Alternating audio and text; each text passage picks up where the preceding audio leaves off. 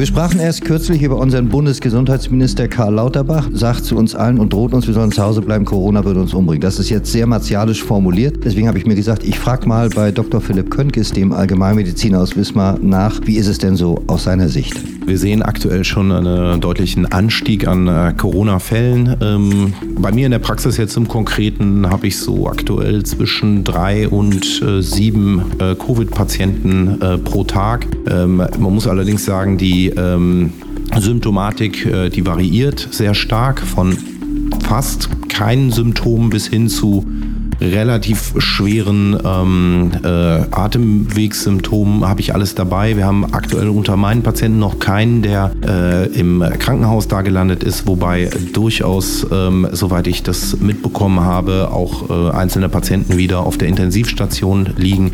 Nach dem, was wir hören, und da reden wir tatsächlich wieder über die Risikogruppen, es gibt natürlich durchaus Möglichkeiten, sich schützen zu lassen, impfen zum Beispiel. Also es ist so, ähm, dass äh, ab diesem Jahr tatsächlich eine abweichende äh, Impfempfehlung Empfehlung ähm, zu den bisherigen äh, Empfehlungen von Seiten der STIKO ähm, herausgekommen ist. Ich denke, das ist auch das, wo alle Ärzte ähm, am Anfang der Pandemie mit gerechnet haben. Ähm, es ist so, äh, natürlich wird allen Risikogruppen die Grundimmunisierung empfohlen. Wir gehen aktuell davon aus, dass der Großteil der Bevölkerung diese hat und damit einen gewissen Grundschutz hat. Ähm, ähnlich wie bei der Grippeimpfung ist es so, dass der Virus immer wieder mutiert und sich äh, zunehmend dem Impfschutz entzieht. Und äh, aus diesem Grunde hat die STIKO empfohlen, dass äh, die entsprechenden Risikogruppen, und da sprechen wir von Personen über 60 ähm, und ähm, Personen äh, mit relevanten Vorerkrankungen. Das ist zum Beispiel ein Diabetes, das ist ein Asthma, das ist eine, äh, eine andere Lungenerkrankung oder auch ein Rheuma, ähm, irgendwas, was das Immunsystem mit beeinträchtigt.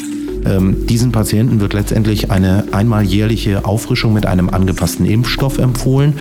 Und äh, dabei handelt es sich tatsächlich nicht mehr um den Impfstoff, den wir am Anfang der Pandemie ähm, verimpft haben, sondern ähm, es geht letztendlich äh, darum, dass wir äh, so eine Art Update für den Impfschutz machen. Also lohnt es sich tatsächlich mal einen Termin beim Hausarzt zu machen. Das, was, ich im, was wir im Moment sehen, ist, dass äh, gerade als der Impfstoff frisch rauskam, war natürlich ein gewisses Interesse von einzelnen oder von äh, bestimmten äh, Patientengruppen da. Allerdings äh, ist mein allgemeiner Eindruck so, dass in Deutschland ähm, verständlicherweise eine gewisse Impfmüdigkeit herrscht.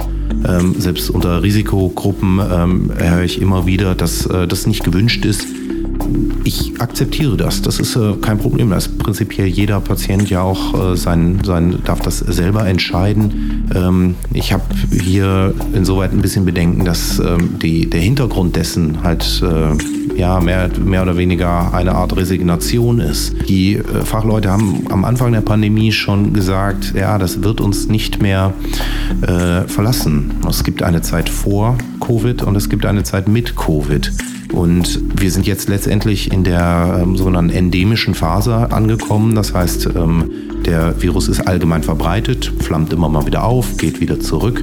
Äh, er wird aber nicht weggehen. Ich kann aktuell jeden verstehen, der sagt, ich habe jetzt zwei, drei Jahre Pandemie hinter mir, ich habe einfach die Pappen auf und äh, äh bleib mir weg mit, dem, mit den ganzen Sachen und äh, ist ein absolutes Verständnis. Wer das für sich so entscheidet, das kann ich äh, akzeptieren, aber rein aus äh, medizinischer Sicht ist es so, muss man den äh, Impfschutz aktuell halten.